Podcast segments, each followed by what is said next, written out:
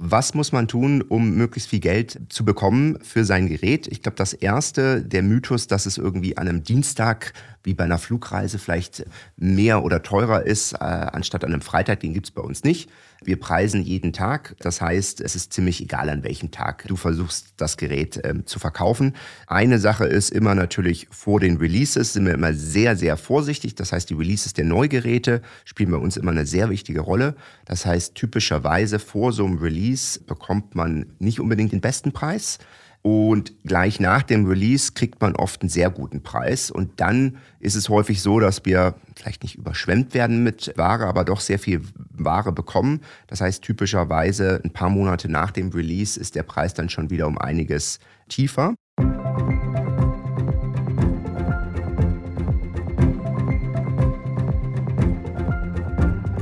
Herzlich willkommen zum Pricing Friends Podcast mit Sebastian Vogt. Hallo Philipp, schön, dass du da bist. Guten Morgen, Sebastian. Ja, danke, dass ich hier sein darf. Wir haben heute zu Gast bei Pricing Friends Philipp Singer, der CCO bei Rebuy ist. Und ähm, ja, überraschenderweise kennen wir uns, glaube ich, gar nicht von unserer gemeinsamen Vergangenheit von Simon Kucher, sondern zufälligerweise mal über meine Frau. Ich glaube, ihr habt euch irgendwie mal kennengelernt und äh, dann haben wir uns neu kennengelernt und ähm, ich freue mich, dass du jetzt heute hier bist. Wir äh, haben ja so eine kleine Pricing Friends Community in Berlin und äh, du bist da ja auch von Tag 1 an dabei. Ich stelle dich ganz kurz vor, dann stellst du dich noch besser vor. Du warst äh, wie ich bei Simon Kucher. Du äh, hast einige Stationen im E-Commerce gemacht bei Home24, in der Berlin Brands Group und jetzt bei Rebuy als CCO. Erzähl uns doch vielleicht nochmal ganz kurz äh, für uns Laien, was macht Rebuy? Ja, gerne. Also Rebuy ist ein Recommerce-Pionier hier in Deutschland. Ähm, wir sind ähm, schon mehr als 20 Jahre alt, haben angefangen mit Computerspielen, die wir gekauft und verkauft haben. Und ähm, später ging das dann in Handys und Consumer Electronic über, aber auch in Medien wie Bücher, die wir ankaufen, graden, zum Teil ähm, reparieren bei zum Beispiel den Telefonen und dann wieder verkaufen über unsere eigene Plattform. Und das Ganze machen wir nicht nur in Deutschland, sondern international und mit einem relativ breiten Portfolio. Und ich glaube, was uns unterscheidet, ist die hohe Qualität der Produkte und gleichzeitig, dass wir doch sehr, sehr große Auswahl haben. Zu vernünftigen Preisen. Ich erinnere mich ähm, als äh, Jugendlicher, wenn man sich nur mit Computerspielen beschäftigt äh, oder viel. Ähm, ich bin früher immer zu einem Laden gegangen bei uns hier in Berlin, äh, habe mir Spiele ausgeliehen, übers Wochenende versucht, sie zu kopieren und dann äh, sozusagen länger weiterzuspielen. Das Geschäftsmodell gibt's ja so nicht mehr. Ähm, kann man Spiele noch einkaufen, Fragezeichen graden und wieder verkaufen oder ist das eigentlich durch die sag mal, Leihmodelle und Download-Modelle äh, komplett zum Erliegen gekommen? Nee, das gibt's noch. Also es gibt ähm, vor allem bei den Computerspielen, aber auch bei den Büchern einen sehr, sehr großen Markt, die ähm, auch noch die Medien in physischer Form da haben möchten. Gerade bei einem Buch, die Haptik ist natürlich einzigartig. Bei einem Computerspiel ist das vielleicht ein bisschen anders. Die Haptik von so einer CD, DVD ähm, ist ja jetzt vielleicht nichts Besonderes. Nichtsdestotrotz wollen viele Leute einfach das Computerspiel auch da haben zu Hause, nicht abhängig sein von Internetverbindungen oder von ähm, ja, irgendwelchen Portalen, wo das wieder gelöscht wird. Und deswegen gibt es da doch noch einen relativ großen Markt für, für beide Bereiche. Und ich, ich musste mich natürlich erstmal von Rebuy überzeugen. Also ähm, Apple iPhone 14 Pro 128 GB Space Schwarz. Mhm. Mal als Benchmark bei Apple 1299. Bei euch sind es 980,99 Euro. Das kann sich natürlich bis zur Ausstrahlung geändert haben, nehme ich mal an. Wir reden ja gleich über das dynamische Pricing. Ja.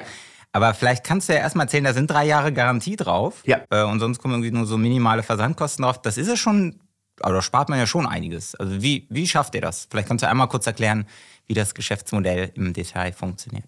Genau, also was wir machen, wir ähm, geben, geben Kunden die Möglichkeit, ein Gerät an uns zu verkaufen.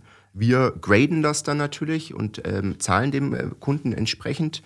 Und äh, was uns, glaube ich, ausmacht, um die drei Jahre Garantie zu geben, ist der ganze Grading-Prozess. Der ist bei uns hochautomatisiert.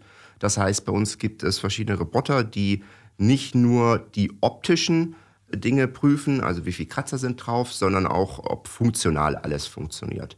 Und ähm, so ein Test dauert ähm, mehrere Minuten, wo das Gerät dann auf Herz und Niere geprüft wird. Und danach sind wir uns sehr, sehr sicher, dass das auch von hoher Qualität ist und deswegen gibt es dann auch drei Jahre Garantie, mehr als vom Hersteller. Und ähm, zum Thema Preis, natürlich ähm, müssen wir auch von irgendwas leben. Deswegen gibt es natürlich ähm, die Marge zwischen dem Ankaufs- und Verkaufspreis. Das heißt, wenn jemand selber ein Gerät verkaufen möchte auf eBay und durch den Prozess gehen möchte, das Gerät selber zu verschicken, mit jemandem zu verhandeln, kann er sicherlich ein paar Cent mehr bekommen. Bei uns ist äh, der Convenience-Faktor natürlich ein großer. Du schickst das Gerät einfach ein. Normalerweise innerhalb von ein, zwei Tagen ist das äh, Gerät gegradet und das Geld dann äh, auf dem Konto, sodass wir dann viele gute Geräte haben, die wir dann aber auch wieder gut und günstig anbieten können. Das heißt, mit der Marge, klar, äh, kaufe ich mir auch ein Stück Sicherheit. Also nicht nur drei Jahre Garantie, sondern ich sehe, ihr seid äh, Stiftung Warentest Testsieger, bester Online-Shop für gebrauchte Smartphones. Ihr habt das Refurbishment, was garantiert ist, und einen Customer Service, ja. um am Ende, wenn was ist, das auch zu bedienen und nicht vielleicht wie der eBay-Shopper dann sich stumm zu stellen. Absolut. Okay, prima. Und aus Pricing-Sicht, äh, da, deswegen sind wir ja heute hier, ist das natürlich besonders spannend. Ja. Also eigentlich gibt es ja wenn ich es richtig sehe, ist ein zweiseitiger Markt. Ihr kauft ein, ihr refurbished ihr oder graded und graded, äh, dann, refurbished, genau. Ähm, und verkauft wieder. Das heißt, es gibt ja zwei große Pricing-Prozesse, über die man hier reden kann. Vielleicht erstmal, vielleicht kannst du erstmal grob erzählen. Sind das ähnliche Prozesse? Also, oder sind das ganz andere, die vollkommen anders laufen? Also die sind schon ähm, relativ unterschiedlich. Ähm, das eine ist ein klassischer Verkaufs-Pricing-Prozess, wie die meisten Retailer haben. Das Besondere ist bei uns, dass eben die Verfügbarkeit nicht so einfach gegeben ist. Das heißt, wir müssen immer wieder mit Lücken im Sortiment kämpfen, die jetzt ein normaler Retailer, der jetzt einen guten Wiederbestellalgorithmus hat, jetzt nicht unbedingt äh, hat. Und dann haben wir den Pricing-Prozess ähm, auf der Einkaufsseite. Und der ist sowas ähnliches wie ein Wiederbestellalgorithmus sodass die Funktionalitäten dort doch komplett anders laufen und andere Ziele haben als der normale Pricing-Prozess auf der Verkaufsseite. Vielleicht starten wir mal mit der ja. Verkaufsseite. Ähm, wie, wie funktioniert der grob, so viel wie du erzählen kannst? Also ich sehe auf der Website, klar, das iPhone 14 kann ich mir jetzt konfigurieren oder Pro bin ich jetzt gerade, kann statt 128 256 Gigabyte, kann verschiedene Farben wählen, kann einen wie Neu-Zustand sehr gut gut oder stark genutzt und ähm, dann kann ich, ähm, glaube ich, noch eine, einen neuen Akku dazu bestellen. Also es gibt ja schon erstmal sehr, sehr viele Varianten. Ist das dann so eine, so eine Mischung aus äh, Einkaufspreis plus Marge, dynamischer Pricing, Wettbewerbsorientierung? Also was guckt ihr euch alles an, um am Ende irgendwie diesen komplexen Baukasten nur für dieses eine Produkt, was sicherlich ein wichtiges Produkt ist, aber dennoch nur ein Produkt ähm, zusammenzustellen? Ja, du hast ja schon viele, viele Faktoren genannt. Ähm, ich glaube, Wettbewerb darf man immer nicht unterschätzen. Wir gucken uns natürlich genau an, was Wettbewerber machen. Nicht nur von dem neuen Produkt, sondern insbesondere eben von unseren Konkurrenten auf dem äh, Gebrauchtmarkt. Nichtsdestotrotz gehen wir auch ein Stückchen weiter weg. Wir benchmarken nicht einfach und matchen Preise, sondern wir gucken nach der Zahlungsbereitschaft. Äh, das Thema Preiselastizität werden wir heute vielleicht oder in den anderen Podcasts auch immer wieder hören davon. Und ähm, das versuchen wir doch mit besten Methoden und mit ähm, sogenannten AI-Techniken zu messen um es dann wieder ins Pricing einfließen zu lassen. Und wie ich schon gesagt habe, die Herausforderung ist oft der limitierte Bestand an der Stelle. Und das äh, kann natürlich sein, dass wir zum Beispiel, wenn wir nicht genügend haben von einem äh, Produkt und eigentlich mehr verkaufen müssen, doch einen etwas höheren Preis äh, chargen müssen, um am Ende Gewinnmaximierung rauszubekommen.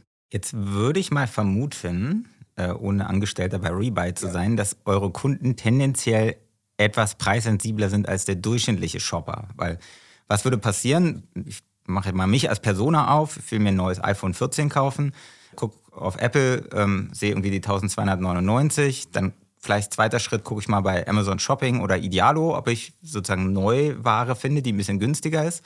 Und dann würde ich ja wahrscheinlich im dritten Schritt vielleicht zu euch kommen, weil mir das Ganze zu teuer ist. Und dann müsstet ihr ja die Neuware wahrscheinlich über den Preis schlagen. Das heißt, der Preis ist ja schon ein sehr, sehr starkes Argument, mit dem ihr dann auch die anderen Händler sozusagen ähm, ja, ausstecht in dem Fall. Ist das vom Prozess her richtig und ist meine Hypothese richtig, dass ihr relativ hohe Preiselastizitäten habt? Doch, also gerade ähm, in der Zeit, äh, in Q4, in der Hochzeit, ähm, sind die Preiselastizitäten sehr, sehr hoch. Interessanterweise auf der Ankaufsseite sind sie nicht so hoch. Das heißt, da sind die Elastizitäten um einiges ähm, geringer, aber auf der, wie sagen, blauen Seite, der Verkaufsseite, da sind die zu den Farben kann ich später noch was erzählen. was ist die Einkaufsseite? Die Einkaufsseite ist grün und die Verkaufsseite blau. Und ähm, weil wir immer wieder durcheinander gekommen sind mit Einkauf, Verkauf, haben wir einfach gesagt, wir machen das einfach mit Farben. Blaue Seite ist Verkaufsseite, grüne Seite die gute, die zum ähm, zur Sustainability beiträgt. Ah. Das ist die, die Einkaufsseite. Blau ist der Umsatzseite. Genau, okay. genau. Mhm. Das ist das. So, und ähm, die Elastizitäten sind sehr hoch. Ähm, bei uns ist eines der großen Kaufentscheidungskriterien neben der Sustainability und natürlich ähm, der Qualität am Ende doch der Preis. Und deswegen ist man doch in einem sehr schmalen Korridor, wie viel man jetzt mehr oder weniger gegenüber der Konkurrenz äh, chargen kann für so ein Produkt.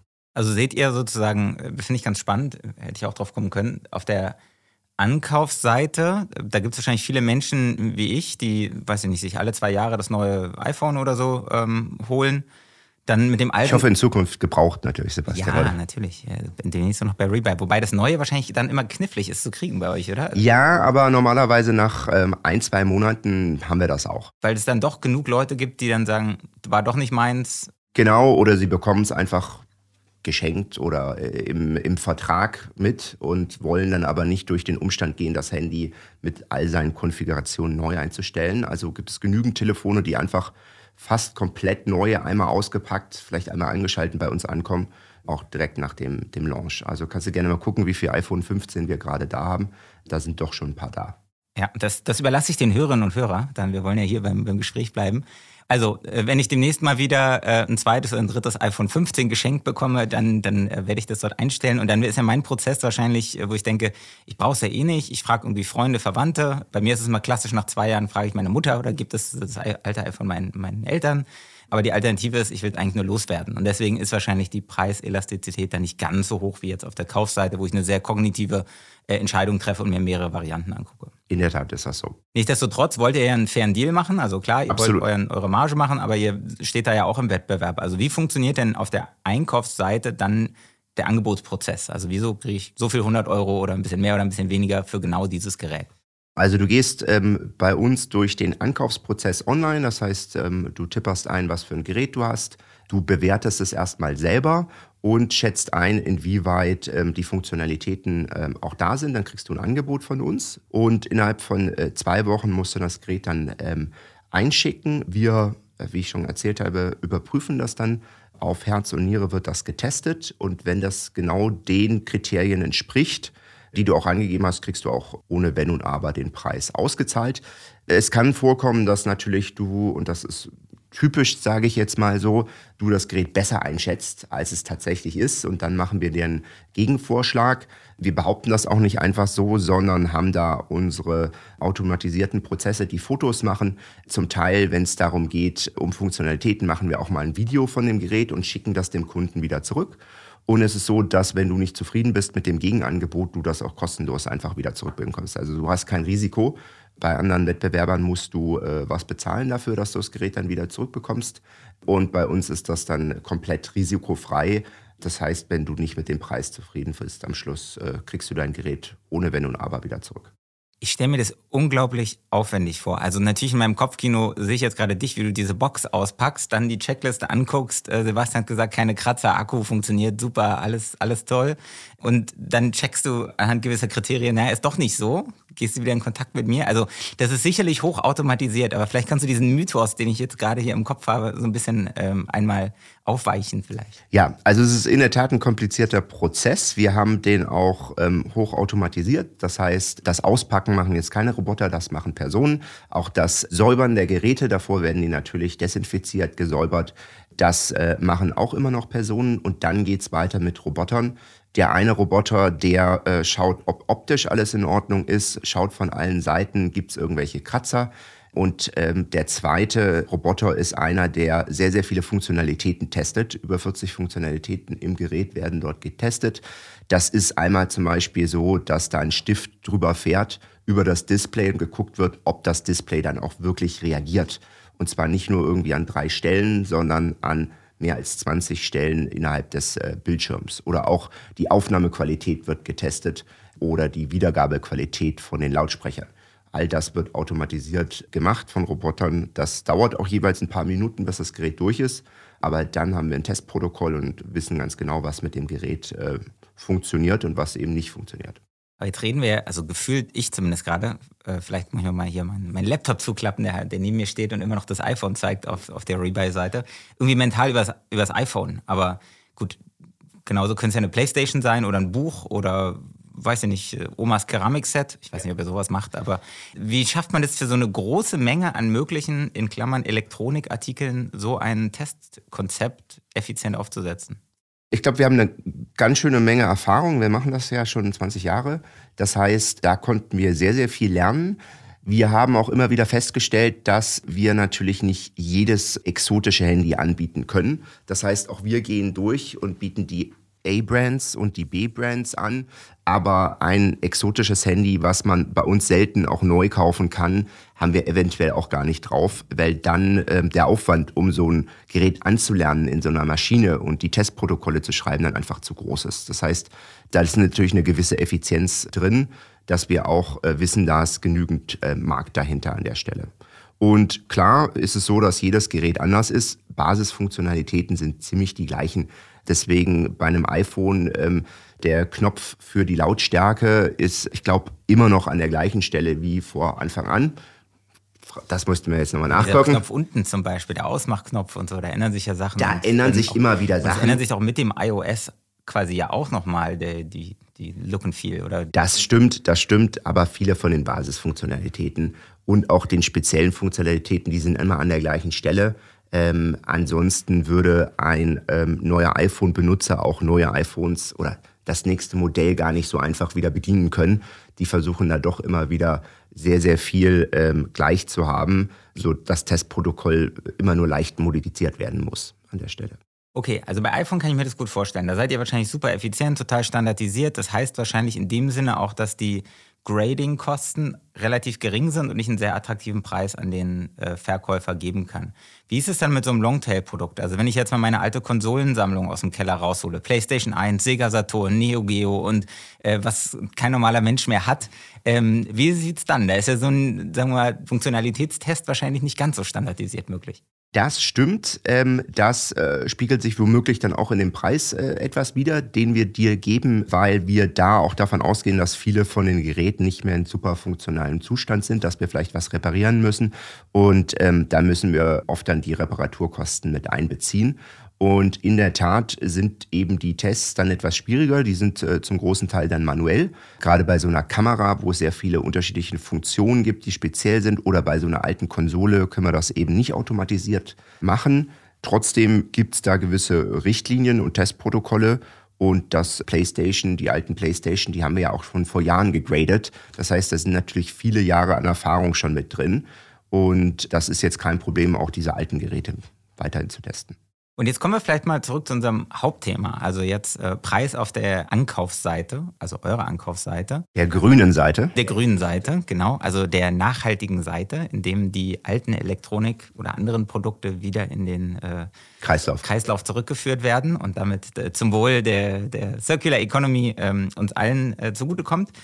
Wie funktioniert da der Prozess? Du hast eben auch AI erwähnt. Also inwiefern nutzt ihr vielleicht neben einem reinen Cost-Plus-Ansatz äh, ja, auch äh, künstliche Intelligenz, um den optimalen Preis zu finden? Da geht es vor allem um die Messung der Preiselastizitäten. Wir haben ja ähm, eine ganze Menge an Daten gesammelt über die Zeit von unseren Käufen, Verkäufen oder auch Nichtkäufen.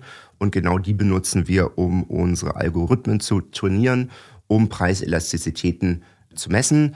Und da es aber auch genügend Geräte gibt, wo wir eben nicht genügend Daten haben, brauchen wir Algorithmen, die Daten zusammen aggregieren. Dass eben wir eine Information auch von so einem älteren PlayStation, die wir eben seltener verkaufen, dass wir die auch aggregieren können zu einer Preiselastizität. Und genau da fließt halt sehr viel Intelligenz rein, sodass wir neben einem klassischen Pricing-Team ähm, die sich eher mit Regeln befassen, mit Crawling, auch ein Data Science Team haben, die sich eben ganz speziell um Elastizitätsmessungen, aber auch um Forecasts kümmern, weil das meiner Meinung nach doch äh, eine wesentliche Komponente ist, um den Preis äh, sinnvoll auszugestalten heutzutage. Ich verstehe auf der Nachfrageseite, dass es wahrscheinlich ein dynamisches Modell sein muss. Ne? Also, keine Ahnung, am Black Friday oder kurz davor oder wahrscheinlich auch im Weihnachtsgeschäft war das so, dass wahrscheinlich die Nachfrage einfach größer ist. Ne? Vielleicht kein, keine besondere neue Information für E-Commerce, aber wie denn das auf der grünen Seite? Ja. Ist das dann direkt danach? Also kommen nach Black Friday, nach Weihnachten bei euch die Geräte wieder an und dann habt ihr quasi den jetzt Januar, Februar vor euch und erstmal die ruhigen Monate und müsst das anders genau. bewerten, als also, wenn ihr es vor, vor den großen äh, Shoppingzeiten macht? Die grüne Nachfrage ist natürlich ein bisschen antizyklisch an der Stelle. Das ist immer leicht danach gelagert. Das heißt, äh, gerade nach Weihnachten gibt es einen großen Run, ähm, dass man Geräte an uns verkauft oder auch nach so einem Apple Release. Gerade Anfang äh, September, wenn die, der Release ist, da gucken noch sehr, sehr viele Leute, ähm, wie viel wir bieten für ein altes Telefon. Und ab Mitte September werden dann, wenn die, die ersten Geräte von der neuen Generation ausgeliefert werden, da äh, steigt bei uns natürlich die Nachfrage an den Verkauf. Und äh, da gehen sehr viele Geräte äh, dann bei uns ein sodass das immer ein bisschen antizyklisch äh, ist an der Stelle. Gott sei Dank ist der Apple Release äh, äh, meistens im September, sodass wir äh, Oktober Zeit haben, viele Geräte anzukaufen, um sie in der Hauptsaison November, Dezember dann äh, wieder verkaufen zu können an der Stelle. Okay, ich überlege gerade, wie der äh, Zyklus sozusagen ist. Also im September kommt, was sind das dann, iPhone 16? Genau, diesen September, dann ist das iPhone 16. Das heißt, sie kaufen, viele kaufen sich das 16er, kurz danach bringen sie die 15er tendenziell auf den Markt. Genau. Und dann wie lange ist so ein Refurbishing-Prozess? Also ähm, normalerweise so, der Kunde hat zwei Wochen Zeit, das reinzuschicken. Meistens ist es nach einer Woche dann bei uns. Und dann ähm, brauchen wir ein, zwei Tage, um das Gerät äh, zu graden. Und äh, wenn wir dann nichts reparieren müssen, ähm, dann ist das auch ähm, ja, nach, nach einem Tag, nach zwei Tagen schon wieder äh, online und steht zum Verkauf. Das heißt, ihr macht einen Forecasting-Prozess für vor allem die Hochzeiten, Black Friday und Weihnachten, sodass ihr dann genug, in dem Fall wäre es ein iPhone 15 wahrscheinlich irgendwie, oder auch wahrscheinlich schon ein paar 16er, ja. ähm, im, im Sortiment habt, um dann die, die Demand, die Forecasted Demand zu erfüllen. Genau. Und dann ist das Pricing auch dynamisch nach der erwarteten Nachfrage. Also nehmen wir mal an, jetzt bin ich nicht der Erste, der irgendwie sein iPhone 15 verkaufen will, äh, sondern der 47. Und ihr sagt, boah, eigentlich haben wir wahrscheinlich nur 30 Kunden, dann kriege ich ein unattraktiveres Angebot. Dann kriegst du ein unattraktives äh, Angebot. Natürlich forecasten wir das in die Zukunft. Wie ein typischer Bestellalgorithmus versuchen wir, den zukünftigen Abverkauf abzuschätzen und gleichzeitig, wie viel Warenbestand wir dann äh, in der Zukunft haben. Und genau dafür ähm, gibt es dann einen klassischen Nachbestellprozess, der dann aber anders ist als sonst. Das heißt, ähm, wir lösen dann keine Order zum Supplier aus, äh, sondern ähm, gehen dann mit dem Preis hoch oder runter, je nachdem, ob wir mehr oder weniger brauchen an der Stelle.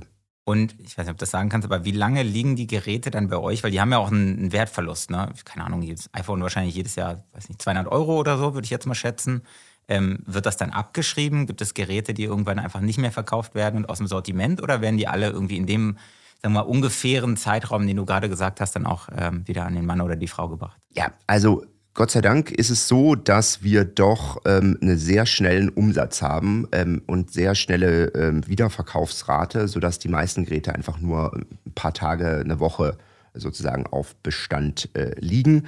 Insgesamt muss man auch sagen, wir haben eher tendenziell ein Problem, Ware zu bekommen. Das heißt, die grüne Seite ist bei uns eher die Herausforderung, an Ware zu bekommen, anstatt ähm, Ware zu verkaufen sodass Geräte sich einfach sehr, sehr schnell äh, verkaufen bei uns und wir das Problem natürlich trotzdem haben. Es gibt immer ein paar Schätzchen, das pinke iPhone, das dann vielleicht am Ende doch niemand haben möchte. Und dann muss man natürlich da äh, nochmal attraktiver werden mit dem Preis oder andere Methoden anwenden, um es loszuwerden. Nichtsdestotrotz ist es so, dass wir das natürlich mit einbeziehen müssen, den Wertverlust. Gerade bei so einem Apple Release.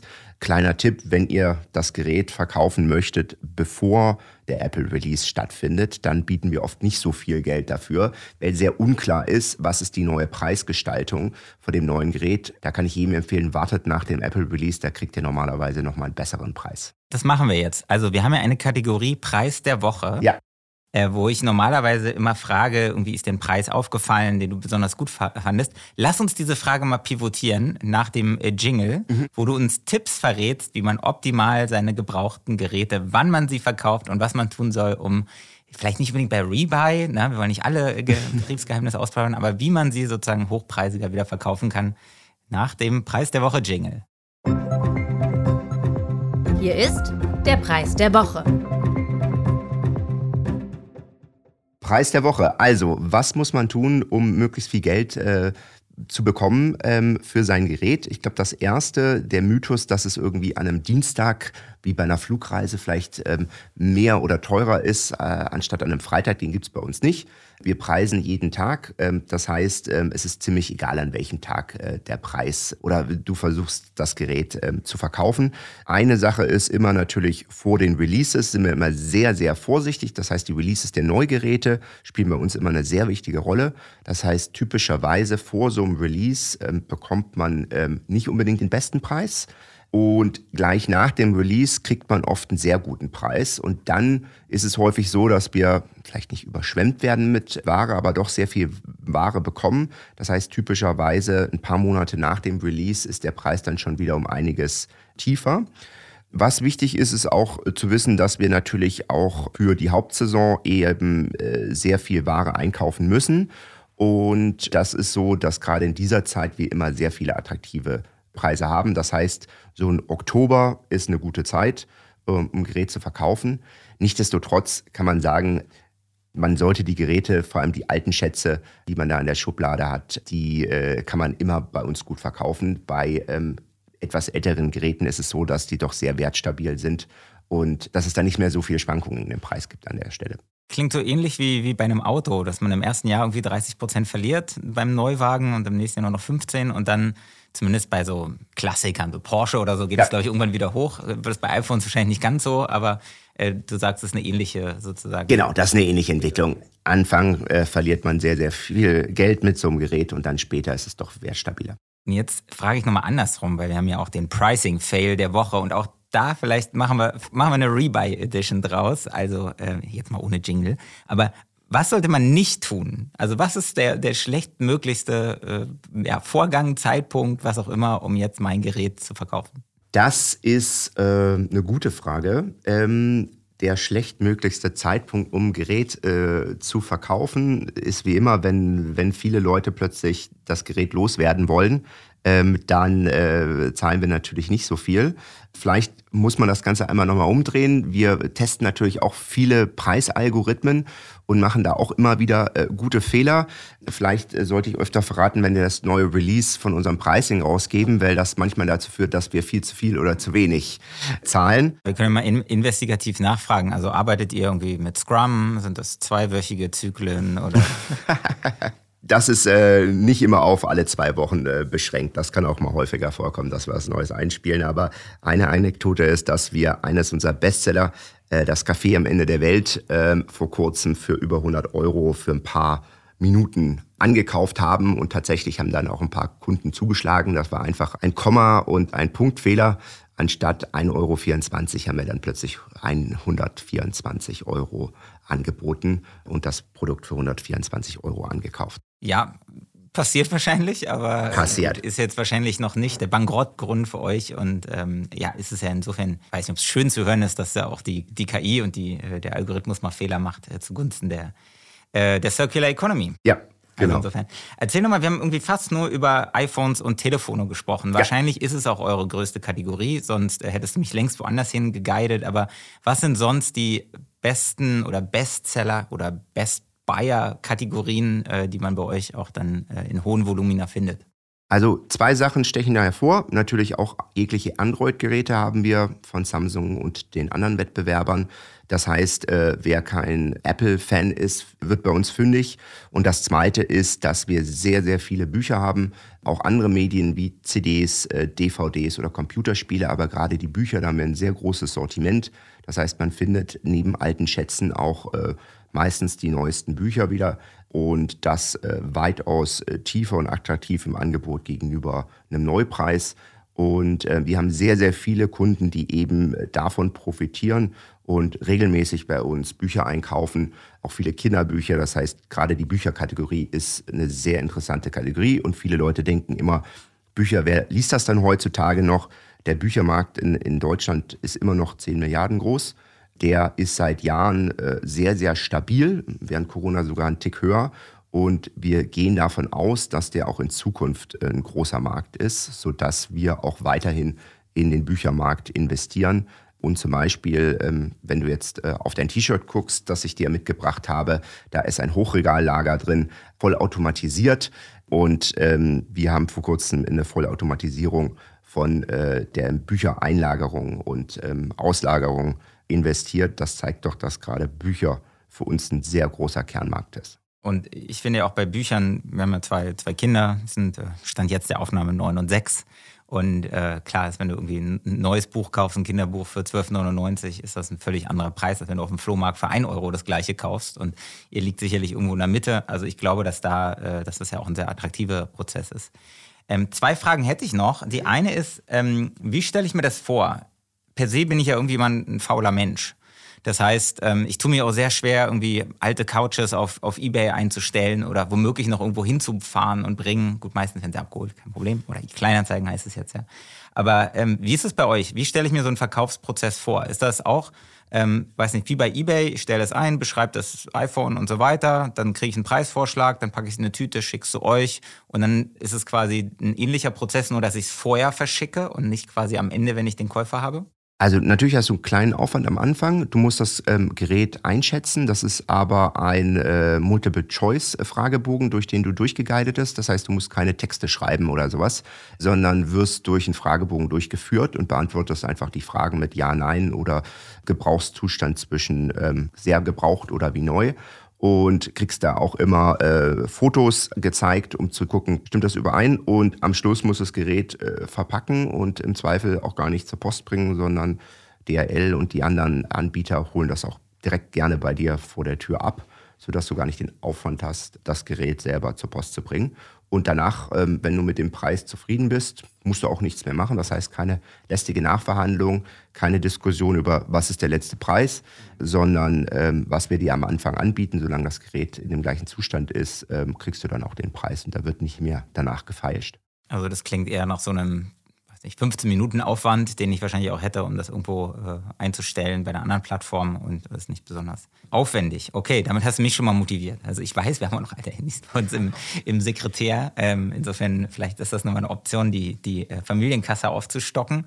Letzte Frage ist, also ähm, ich hatte das Gefühl, weil E-Commerce ja ein schweres Jahr hatte, 2023, fand ich jetzt letztes Jahr Richtung Black Friday gefühlt noch schlimmere, größere, aggressivere Promotions als, als je zuvor. Wie schafft ihr euch zu entziehen? Weil ihr habt ja nun mal eine, eine Einkaufsseite, die ja auch sehr dynamisch ist. Ihr werdet ja wahrscheinlich nicht mit äh, Margen von Juwelenhändlern äh, gesegnet sein. Das heißt, ihr werdet ja auch sehr, einen sehr starken Preisdruck temporär an Black Friday oder Singles Day oder, oder Weihnachten konfrontiert sein. Wie, wie dynamisch ist dann am Ende die, die blaue Seite? Reagiert ihr sehr stark darauf oder sagt ihr, uns ist vielleicht auch das Thema Nachhaltigkeit wichtiger als jetzt irgendwie kurzfristiger, äh, weiß ich nicht, Umsatzoptimierung?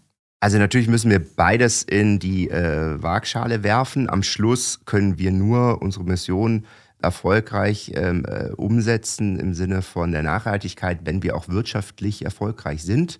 Das heißt, äh, je wirtschaftlich erfolgreicher wir sind, desto mehr können wir nachhaltig ähm, arbeiten. Nichtsdestotrotz äh, schauen wir auf der einen Seite ganz klar, wie ist die Konkurrenz dort äh, während solcher Black Friday, was für Angebote gibt es und reagieren natürlich da auch dynamisch, aber ähm, bei uns gibt es dann auch ganz klare Grenzen. Wie du schon gesagt hast, die Margen sind äh, nicht so üppig wie jetzt bei einem Juwelenhändler. Wir können jetzt nicht jeden Preis äh, mitgeben.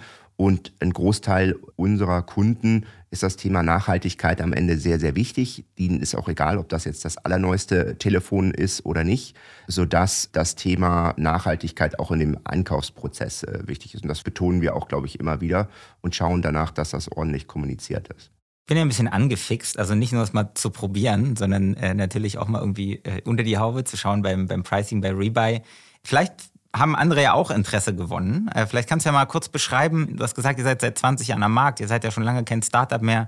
Ähm, wie, wie groß ist Rebuy heute und äh, vielleicht auch, wie groß ist denn das Pricing, Tech und Data Team und was plant ihr denn da in den nächsten Monaten und Jahren? Ja, also bei uns ist so, wir sind vielleicht in Umsatzzahlen am einfachsten beschrieben, haben letztes Jahr mehr als 200 äh, Millionen äh, an Umsatz gemacht in, in Euro. Wir haben circa 200 Leute hier im Headquarter und ähm, ja, noch ein paar mehr Leute in den Legern natürlich. und das äh, Data Pricing Team, das sind ungefähr 20 Leute, die sich ähm, hauptberuflich äh, mit dem Thema Preis und verwandten Produkten wie zum Beispiel einem Forecasting beschäftigen. Das heißt, da ist doch eine ziemlich große ordentliche Truppe dabei. Man muss auch sagen, dass wir unterschiedliche Pricings für die Medienkategorie haben und ähm, für die Consumer Electronics Kategorie, weil die Kunden doch komplett anders funktionieren. Gerade bei den Medienkunden ist es so, dass wir ähm, sehr, sehr viele Repeat-Customer haben, dass wir sehr viel mit ähm, Kampagnen, CRM-Aktionen spielen. Das Thema ähm, Voucher spielt da eine viel, viel größere Rolle als beim Thema Consumer Electronics. Das heißt, man muss bei uns immer sagen, da gibt es immer zwei Welten. Wir versuchen natürlich voneinander zu lernen, die Medienleute von den Consumer Electronic-Leuten und andersrum. Nichtsdestotrotz ähm, sind das halt zwei unterschiedliche Kategorien, sodass man sagen kann, äh, zehn Leute sind im Medienbereich dann unterwegs und zehn Leute ähm, im Consumer Electronics-Bereich. Okay, und wer Interesse hat, mehr über Rebytes zu erfahren, der kommt auf die Website, der genau. schreibt dir auf LinkedIn. Genau, der schreibt mir gerne auf LinkedIn. Ähm, wir investieren natürlich auch äh, dieses Jahr und in den nächsten Jahren in, in Data und Pricing. Das heißt, ähm, wer vielleicht Interesse hat, auch bei uns ja, zu arbeiten, der kann gerne vorbeischauen und mich anpingen. Wir haben immer wieder offene Stellen und sehr interessante Stellen und äh, sind hier auch mitten im Herzen von Berlin. Das heißt, ähm, ja, muss nicht irgendwie sonst wohin gehen, um äh, bei Rebuy zu arbeiten. Und ich ergänze diesen Call to Action nochmal. Wir hatten äh, letztes Jahr eine, eine, tolle Veranstaltung bei euch im Rahmen unserer Berlin Pricing Friends Gruppe. Also alle Berliner und Berlinerinnen, äh, die Interesse haben, bei einer der nächsten Veranstaltungen dabei zu sein, bei Rebuy, bei High oder woanders, ähm, schreibt auch gerne äh, mir an pricing at high.co. Und äh, dann äh, hoffen wir vielleicht nächste Mal dich, Philipp, auch wieder äh, in Persona zu sehen. Gerne, gerne, Sebastian. Also mir hat es total Spaß gemacht heute. Ich hoffe dir auch. Ja, ich hoffe, war super. Euch Hörerinnen und Hörern auch. Und äh, wir hören uns wieder in der nächsten Woche bei Pricing Friends. Und dir, Philipp, vielen Dank. Dankeschön. Schönen Tag noch. Ciao. Das war's für diese Woche bei Pricing Friends. Mein Name ist Sebastian Vogt und ich freue mich natürlich, wenn ihr nächste Woche wieder dabei seid. Damit ihr keine Folge verpasst, abonniert doch gerne Pricing Friends im Streamingdienst eures Vertrauens. Und dann freue ich mich auch nächste Woche wieder indirekt mit euch in Kontakt zu treten.